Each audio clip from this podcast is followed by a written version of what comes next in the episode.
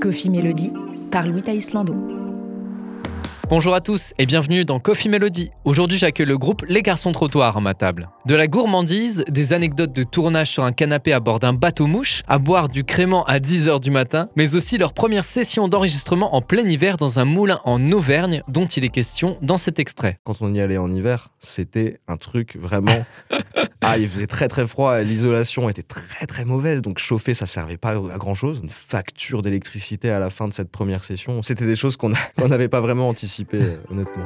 Les Garçons Trottoirs, c'est un quatuor de chansonniers urbains aux multiples influences, du hip-hop au rock ou encore de la musique afro-cubaine au reggae. Bref, je ne vous en dis pas plus, ils sauront vous en parler mieux que moi. Et on commence cette émission avec mon invité qui est Maxime des Garçons Trottoirs. Salut Maxime. Salut. Comment tu vas? Ça va super et toi? Ouais, ça va super. Merci beaucoup de me, poser la question. On va commencer avec le premier café qui est un café glacé. Tel un icebreaker, on rentre dans le vif du sujet avec le jeu des lyrics. Alors c'est très simple, j'ai pris euh, trois de vos textes. En l'occurrence, vous rappez slash chantez en français. J'ai modifié les paroles avec des synonymes. Et il va falloir du coup trouver de quel morceau il s'agit à chaque fois. Tu vas peut-être me coincer parce que j'ai joué une partie de l'ancien répertoire, notamment de la dernière tournée euh, d'Où durée dingue. Je les connais pas tous, tous, hein, j'avoue. Pour recentrer effectivement euh, le truc, c'est que vous êtes quatre dans le groupe du coup. Et toi, tu es le batteur du groupe. Ouais. Tu es arrivé euh, ces dernières années, mais le groupe existe depuis 2006. C'est un peu une institution de la chanson française euh, dans le Grand Est depuis une quinzaine d'années. C'est vrai que moi, je suis arrivé dans le groupe il y a seulement trois ans, donc ça fait de moi plutôt un membre assez récent. Quoi. Alors, le premier texte. Je suis présent cette matinée, déjà là en chemin, vers l'ouest et pour le reste. Tu l'as Ouais, je l'ai. Ça, c'est Je partirai, ça. Exactement, Je partirai. Je partirai demain, dès l'aube en chemin vers l'ouest. Et pour le reste, J'abandonnerai sur la route la fleur de mes pensées, toi mon amour.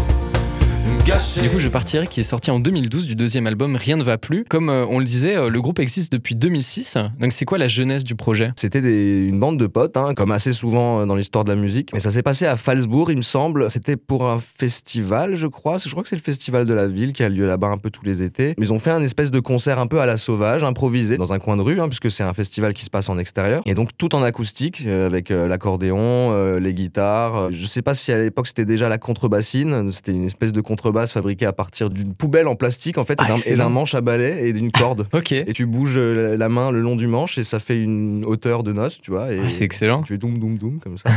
le concert avait très bien fonctionné, ça avait plu aux gens. Derrière, ils ont tout de suite continué, sachant que c'était des amis qui étaient tous ou presque tous euh, auteurs-compositeurs. Chacun pouvait amener des compositions, des textes. À l'époque, c'était pas écrit ensemble. Ça part vraiment de la rue et après, ils ont commencé à se mettre sur scène en fait, euh, vraiment à faire des choses amplifiées, etc. Au départ, il y avait vraiment ce côté très acoustique, acoustique jusqu'au bout, c'est-à-dire qu'il n'y avait pas non plus de micro-chant, complètement non amplifié. Petit à petit, euh, notamment avec l'avant-dernier album, du coup, D'où durait dingue, il y a eu un passage sur scène avec quelque chose de plus amplifié, un instrumentarium un peu plus vaste, où chacun jouait un peu différents instruments, où il y avait euh, toute une fresque, j'ai envie de dire, le long du set, d'ambiance différente, quoi. Il y a eu peut-être un éloignement un petit peu de ce côté un peu plus rue. On y revient finalement aujourd'hui avec ce dernier album, en allant vers quelque chose de plus urbain, avec pas mal de rap. Ça faisait du sens pour nous, en tout cas, de, de se rapprocher de ça. C'est super intéressant, effectivement, votre dernier album Maître chansonnier, dont on parlera un petit peu plus tard. Toi, tu as déjà euh, joué euh, dans la rue, c'est quelque chose que tu as déjà fait en tant que batteur, etc. Ouais, ça m'est arrivé. Euh, j'ai des souvenirs de fêtes de la musique à Stras, devant le Jimmy's à l'époque. ah ouais. En fait, moi, quand j'avais 18 ans, j'avais un groupe de reprises de rock et on a souvent fait des trucs à la sauvage comme ça, en extérieur. Les gens étaient assez friands de ça, quoi. Alors, deuxième texte. Mon petit cœur en feu, la moelleuse chaleur de ces dames rappelle de suite à ce dernier que son sentier est tout tracé. Ah, ça, c'est gourmand, ça. Gourmand, je suis gourmand, je veux tout manger, tout dévorer. Gourmand, je suis gourmand, c'est pas peu dire, j'aime m'abuser. Gourmand, je suis gourmand, je veux tout manger. Qui est interprété par euh, notre ami Jean-René Moureau, qui est toujours dans le groupe pour le coup. Qui est le claviériste. Et euh, du coup, Gourmand, qui est un clip qui est sorti euh, en 2020 où vous avez demandé aux gens, donc c'est un clip participatif, mmh. de vous envoyer des vidéos où ils mettent en scène, du coup, avec swing, la gourmandise. C'est vrai, ça c'est les souvenirs de la période Covid. Comme tout le monde, on a été obligé de sortir de notre zone de confort. On n'avait même pas encore commencé vraiment à travailler sur le nouvel album, mais on, commençait déjà un petit peu à imaginer comment on voulait interagir avec les gens, etc. Et c'est vrai qu'à cette époque-là, c'était assez précieux de pouvoir faire ces trucs à distance. C'était frustrant hein, comme période, hein, on pouvait Mm. pas avancer sur beaucoup de choses et du coup c'était euh, un petit peu les seules choses qu'on pouvait faire et on s'envoyait des enregistrements qu'on faisait chez nous dans notre salon et on s'enregistrait les uns par-dessus en heureux et on faisait des titres comme ça. Et ce clip, moi je me rappelle un petit peu, ouais, j'avais fabriqué une petite batterie avec des légumes et des conneries. En et- carotte, euh, il me semble. hein. Oui. C'était un bon moyen de passer le temps, c'est sûr quoi. Il y a des gros gourmands dans l'équipe? Ah ouais, bah ça tout le monde. hein. Et je pense qu'il s'agit de tous les membres depuis le début de la formation. On a tous, je pense, un bon coup de fourchette. On aime bien les tables bien garnies, quoi. euh, on va dire. C'est vraiment un des côtés très français de ce groupe, je pense. en plus, euh, on a beaucoup de chance puisque le guitariste actuel, Gaël, Ouais. alias Wayne Crust Miller, c'est un ancien cuistot. Alors ça, c'est dans le petit bout de biographie que t'as peut-être lu. C'est marqué. Ça, pour le coup, c'est vrai. Par contre, je peux rectifier qu'il est pas sorti de désintox. hein. Pas encore.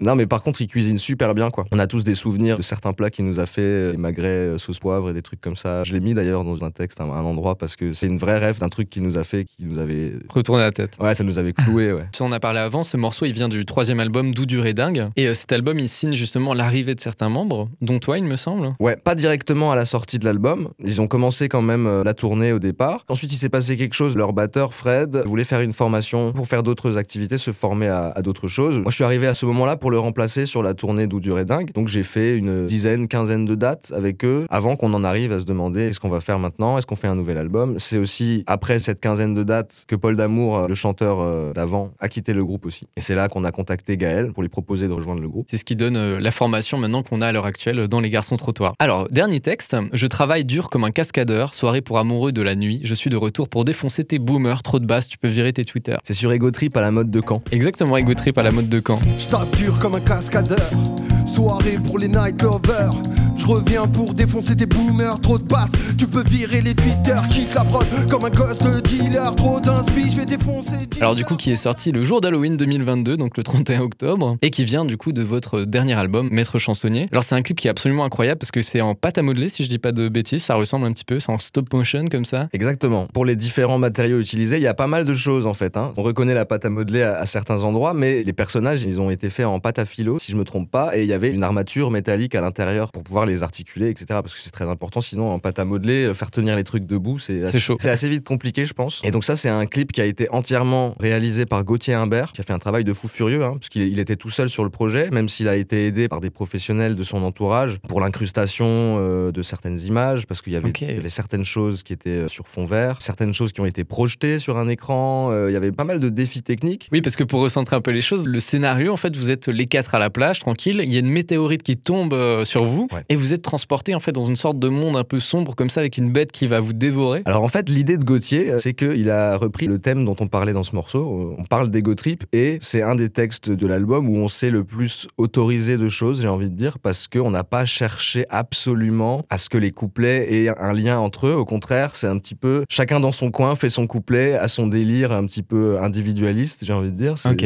Et en fait, Gauthier a regardé ça un petit peu de l'extérieur et s'est dit, ok, euh, ça en fait, l'égocentrisme et les gens qui sont comme ça individualistes, en fait, c'est un des gros problèmes de l'humanité sur cette terre. Et donc moi, en fait, je vais inventer un clip où vos personnages, ils sont emmenés dans une dimension parallèle pour être punis. Alors c'est pas évident à comprendre comme ça. hein. En fait, c'est la vision qu'il y a derrière. Gauthier avait un petit peu envie de martyriser nos personnages euh, sur ce clip. Marco a été épargné c'est ce que j'allais dire, il reste un personnage effectivement à la fin qui reste quoi. parce que c'est le meilleur d'entre nous. C'est le moins individualiste. Ah mais peut-être en plus. Tu parlais effectivement du résultat, mais ça a dû prendre des mois de travail. C'est combien de temps de travail tout ça? Parce que c'est hyper long. hein. Entre le moment où il a commencé à mettre en œuvre la partie technique et le moment où c'était terminé, euh, il y a facilement 4 mois qui se sont passés. Ouais, quand même. On hein. peut rajouter deux mois avant, euh, effectivement, où c'était plus de la recherche. C'est un gros taf. hein. On fait coucou à Gauthier hein, euh, pour ce travail incroyable qu'il a fait pour nous.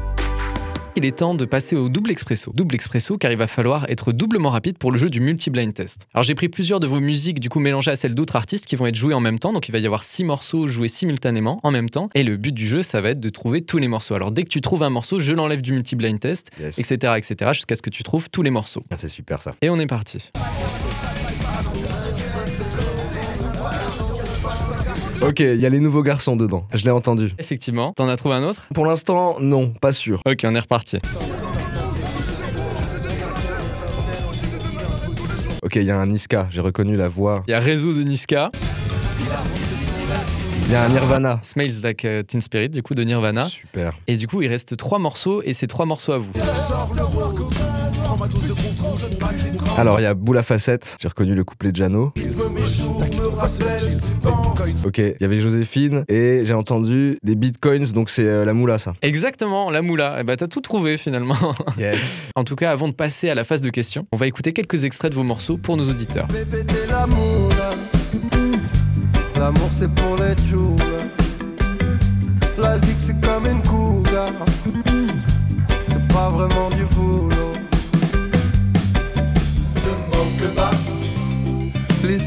et le bruit de la ville en ça souffrance te manque pas, Se noyer dans la nuit et son ça effervescence. te manque pas, Le béton, les trottoirs, les buildings d'argent Le battement des néons Qui rythme nos efforts. Ça te manque pas.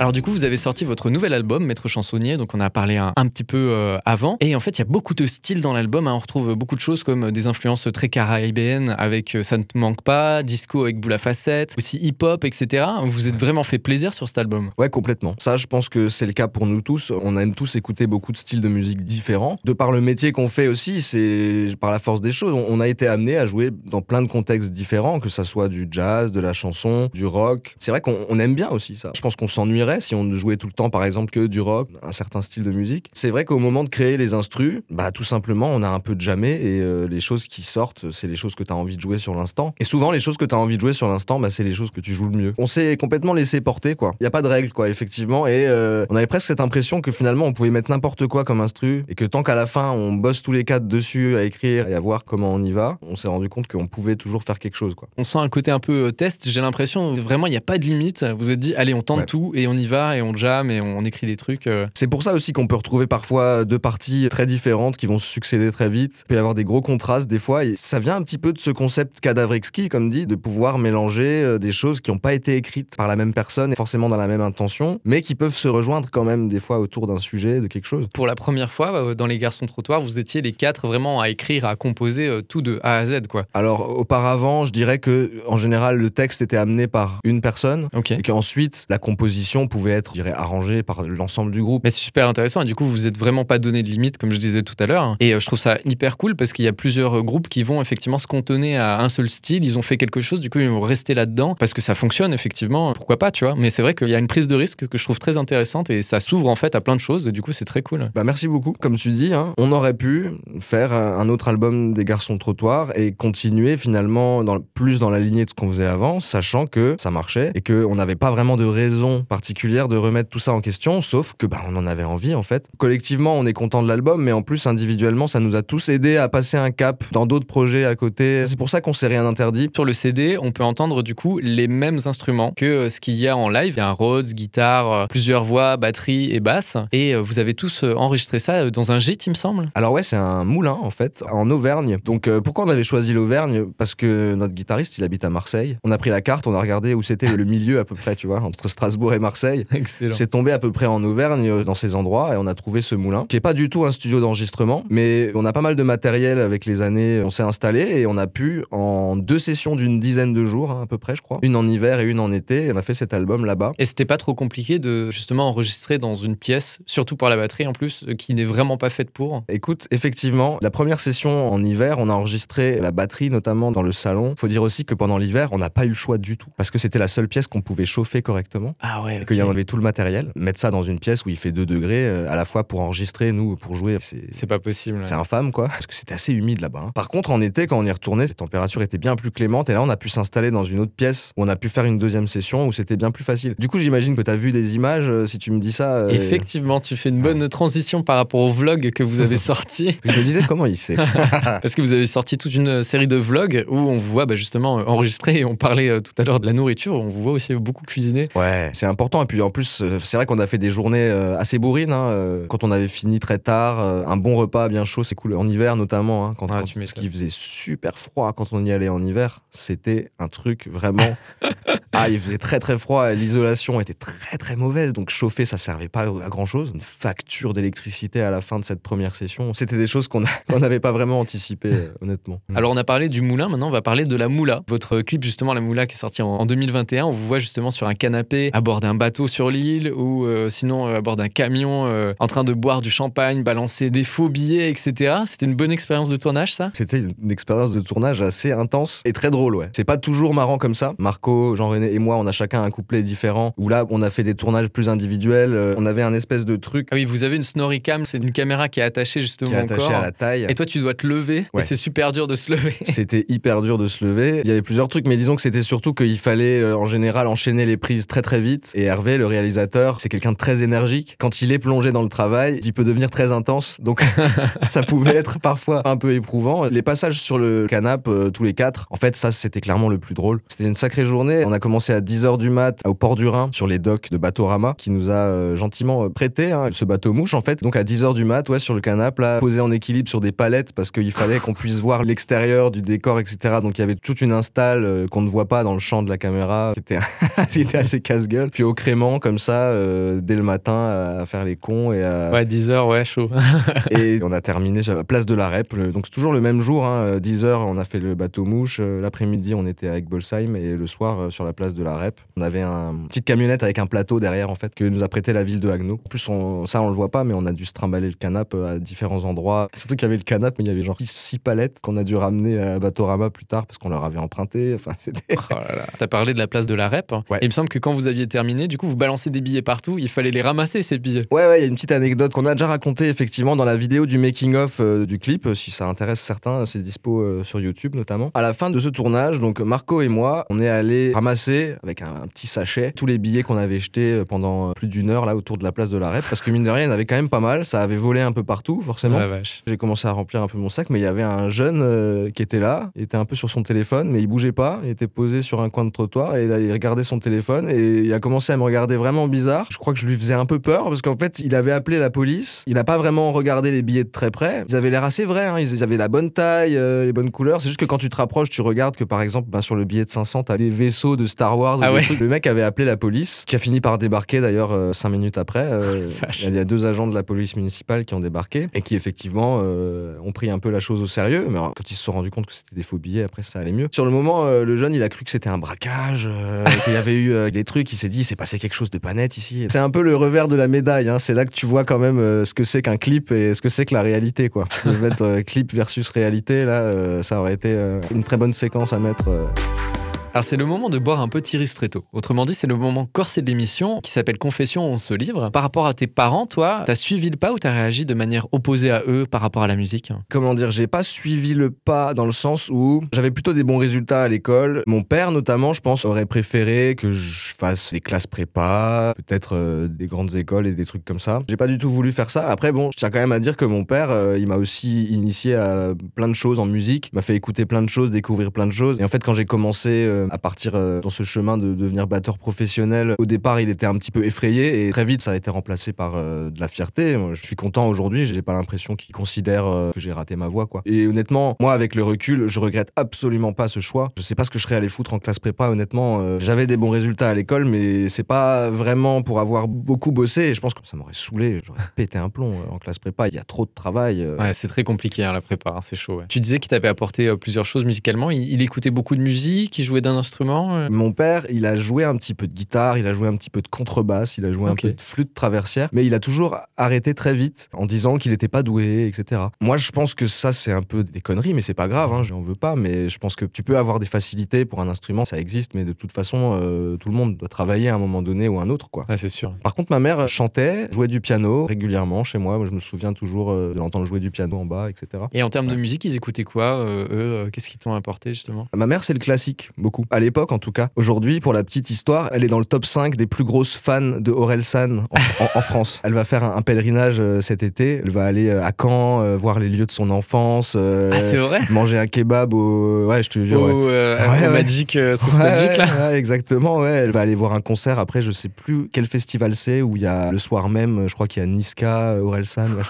Donc ma mère, c'était le classique. Aujourd'hui, elle écoute pas mal de rap en fait. Et mon père, c'est beaucoup de jazz. Donc moi, j'ai découvert ça euh, avec lui. C'est vrai que ça m'a initié à cette musique euh, à laquelle on n'a pas souvent la chance d'être initié en fait. Ça m'a aidé. Quand j'ai commencé les études musicales, c'était au conservatoire euh, de jazz à Strasbourg. T'as eu des facilités en fait à te lancer dans cette voie ou ça a été compliqué? On parlait un petit peu euh, tout à l'heure. Je dirais pas que ça a été tellement compliqué dans le sens où je peux être assez sérieux dans ce que je fais de manière générale. Ça a été long par contre. J'ai arrêté les études après le bac directement. hein. Je suis allé au conservatoire à Strasbourg, département musique à improviser. Je suis intermittent seulement depuis euh, 3-4 ans, donc euh, j'ai mis à peu près 10 ans. Pour avoir l'intermittence. À peu, à peu près. hein. Très franchement, je pense qu'il y a moyen de le faire plus vite. Je veux rassurer ceux qui Ceux qui nous m'écouteraient. J'ai peut-être pas pris le chemin le plus direct pour y aller. Peut-être que je me suis perdu parfois en cours de route euh, qu'il y a des années où j'ai fait n'importe quoi, j'en sais rien. Faut se rendre compte que la partie artistique et musicale, ça représente à peu près 50% de ce qu'il faut savoir faire pour avoir une chance là-dedans. Tout ce qu'il y a autour est hyper important aussi et c'est souvent ce qui pêche avec pas mal de gens en fait. hein. Savoir s'occuper des choses administratives, euh, c'est con, mais c'est hyper important aussi. hein. Il y a plein Ouais. de projets musicaux aujourd'hui qui n'existeraient pas sans les subventions. Faut être régulier, quoi. hein. Ça sert à rien d'être à, à fond pendant trois mois et après de disparaître de la circulation trois mois. Faut essayer d'être présent, quoi. Et toi, comment tu procèdes Du coup, tu joues régulièrement, vraiment tous les jours ton instrument? Je le fais moins aujourd'hui. Alors déjà, euh, je vis en appartement et en fait, Une batterie en appartement, Ouais. c'est chaud. pour l'instant, c'est très chaud. J'espère hein, que d'ici quelques années, euh, que j'aurai une pièce où je peux jouer chez moi. Ça serait vraiment très cool. Jouer de la batterie ou faire d'autres trucs d'ailleurs. hein. Moi, en ce moment, je suis dans d'autres projets aussi. Je fais pas mal de rap. À vrai dire, ça me fait hyper plaisir. De te d'aborder- diversifier. ouais. Ah ouais, ça me fait hyper plaisir d'aborder ça. Et ne serait-ce que d'imaginer que c'est un projet où je vais jamais porter une seule batterie une seule fois. Je suis complètement aux anges. Venir au concert avec un micro dans ma poche, c'est mon fantasme absolu. euh. tu sais Du coup, on a parlé de comment tu t'es lancé. T'avais des gros doutes, toi, euh, par rapport euh, à la musique, etc. Ou même par rapport à tes projets? Bah des doutes, euh, on en a toujours. hein. Par rapport au projet, oui. Par rapport à la musique en général, non, je pense pas. même aujourd'hui, où il peut y avoir des grosses difficultés à booker un groupe, etc. Je pense que les gens consomment toujours autant de musique aujourd'hui. Peut-être pas tout à fait de la même manière. C'est sûr que le cliché de se mettre dans un petit fauteuil dans le salon le soir et d'écouter un CD en entier, ça, on, Mhm. on en est peut-être loin aujourd'hui. hein. La musique, elle est consommée beaucoup sur YouTube, beaucoup sur Spotify, comme ça. clair. Et moi, ça me dérange pas. hein. Euh, Moi, j'utilise ces trucs-là à fond. J'allais te poser la question comment tu consommes, toi, la musique? J'utilise euh, Spotify, YouTube, euh, comme tout le monde, beaucoup. J'ai encore un lecteur CD dans ma bagnole. C'est vrai que moi j'aime bien, hein, quand je découvre un artiste, j'aime bien mettre un album en entier et l'écouter du premier titre jusqu'au dernier. C'est difficile de prendre un titre d'un artiste et de dire ok, maintenant je sais ce qu'il fait et tout. J'ai l'impression qu'il faut quand même laisser plusieurs chances des fois, si ça plaît pas tout de suite. C'est particulièrement vrai dans l'album Maître Chansonnier, étant donné les reliefs et les styles différents que tu peux avoir. euh, je pense qu'il y a certaines personnes, par exemple, qui aimeront pas la moula, euh, mais qui seront euh, très contents d'entendre Ça ne te manque pas, tu vois. Oui, qui sont très différents en termes de style. Voilà. Moi j'aime bien ça. J'aime bien qu'il puisse y en avoir comme ça pour différents goûts, quoi. Et qu'est-ce qui te ferait arrêter, toi, la musique Qu'est-ce qui me ferait arrêter potentiellement? Moi, j'ai eu plusieurs réponses, hein, que ce soit de l'ordre de problèmes physiques, par exemple de gros échecs. Les échecs, je pense que c'est pas ça en tout cas qui me ferait arrêter. Ça va peut-être faire cliché de dire ça, mais c'est vraiment les moments où t'apprends énormément quoi. Un échec, il est toujours relatif quoi. Peut-être que ce sera un échec auprès du public, mais que toi t'auras appris euh, tellement de choses dans ce, ce truc, tu vois. À l'inverse, peut-être que le public va adorer, mais que toi derrière en fait, Tu pas- kiffes pas, quoi. pas forcément fier de ce que t'as fait ou pas très longtemps, parce que ça c'est quelque chose d'assez cruel aussi. hein. Entre le moment où t'as terminé un album et le moment où il sort pour le public, il y a souvent pas mal de temps qui se passe. Quand tu réécoutes l'album toi-même, que t'as passé deux ans depuis, que t'as encore évolué et tout, parfois c'est plus vraiment. euh, Ce que tu aimes faire et. non, euh, ouais. ça, ça peut arriver. Un problème physique, notamment pour les instruments comme la batterie euh, ou pour les guitaristes, les contrebassistes, hein, le canal carpien et tout ça. Ouais. hein. c'est des sujets assez tristes effectivement parce que c'est un petit peu irréversible ces trucs. Il n'y a pas vraiment de moyen de le traiter. Ouais. En général, ce que les médecins disent, c'est juste arrête, arrête de faire ce geste, arrête de pratiquer. Ah, c'est chaud. Il faut rester au repos et ça, bah, c'est- il y a beaucoup de gens qui sont atteints par ça, quoi. Et surtout pour la batterie, en fait, où tu utilises tous tes membres, en fait. Bien sûr. Après, ben, si tu peux plus faire de batterie, tu peux toujours chanter, tu peux toujours euh, faire d'autres choses. Je pense que continuer de faire de la musique, c'est toujours possible d'une manière ou d'une autre, quoi. On connaît même des musiciens sur Strasbourg qui sont en situation de handicap physique et qui sont capables de jouer quand même euh, de la batterie ou des instruments, mais parfois dans des postures euh, très étranges, mais qui arrivent quand même, quoi. Et tu vois vraiment que au bout d'un moment, quand t'as la passion euh, d'un instrument, d'un art en général, en fait, tu peux surpasser ces choses-là, je pense. euh, Et t'as des exemples, justement, euh, d'artistes qui. ou de Ouais. musiciens? Par exemple, dans le jazz, hein, il y a eu un grand monsieur français qui s'appelle Michel Petrucciani. Il me semble qu'il avait la maladie des os de verre. Tu verras si tu vas voir des extraits de concerts. Les images parlent d'elles-mêmes. Tu vois, effectivement, il, il est tout petit. Euh, sur les pianos sur lesquels il jouait, ils étaient obligés de remonter les pédales pour qu'il puisse les atteindre avec ses pieds. Pourtant, le mec, quand il joue, mais il est d'une virtuosité euh, absolue. Ce qui est un peu marrant dans cette histoire aussi, hein, c'est quelqu'un qui a été complètement ignoré en France, malgré son talent. Et il est allé aux États-Unis, et là-bas, en fait, ils ont vu euh, le talent qu'il avait, et il a réussi là-bas, en fait. Mais les Français l'ont complètement ignoré, l'ont complètement rejeté, et c'est aux États-Unis qu'il a réussi. Alors il est temps de conclure avec un réconfortant cappuccino bien installé et à l'aise. Donc euh, vous nous avez concocté euh, une playlist pour nous faire découvrir des artistes qui vous inspirent, euh, que ce soit pour le projet ou autre. Toi, t'as mis quoi? Tu te rappelles des morceaux que tu as mis? Ouais, j'ai mis Programs de Mac Miller, Californie de Caballero et Jean Jass. Donc toi, t'as mis vraiment la partie rap, hip-hop du, Ouais, du alors, groupe. euh, si je me souviens bien, Marco, il a mis un Niska aussi. Ouais, il y avait un Niska, ouais, effectivement. Ouais. Je suis vraiment tourné vers cette musique en ce moment de manière très prononcée, quoi. Aussi parce que je m'y essaye en ce moment. Mais la culture justement hip-hop, tout ça, c'est Ouais. quelque chose que tu as depuis euh, très longtemps ou... J'ai eu longtemps une espèce de snobisme un petit peu débile par rapport euh, au rap en général. Parce que je faisais du jazz, parce que je faisais euh, des musiques avec des vrais instruments et des trucs comme ça. Et je pense que, un petit peu par fierté, j'en suis complètement revenu. Je me suis rendu compte un jour que cette musique, que je le voulais ou non, elle m'avait marqué profondément. Quand j'avais 12 ans, que je jouais au Lego dans ma chambre, j'écoutais des albums d'Eminem en même temps, tu vois, qui, Ouais. qui venaient de sortir, tu vois, et des trucs comme ça. ça a été un raz-de-marée, quoi, quand ces trucs-là, ils ont débarqué en France. Euh, Eminem, ça, Ah, c'est incroyable. c'était hyper populaire d'un seul coup. euh, tous les gamins, ils étaient à fond là-dessus, quoi. Et on comprenait évidemment pas un traître mot de ce qu'ils disaient, quoi. Mais c'était stylé. Peut-être heureusement, parce que euh, dans les années qui ont suivi, il y a d'autres phénomènes français qui ont commencé à débarquer. Je pense à Booba et à Orelsan aussi, bien sûr, qui était plus niche au tout départ, quoi. Ouais, il a mis du temps, en vrai, hein. Beaucoup plus niche, on peut Ouais. dire même.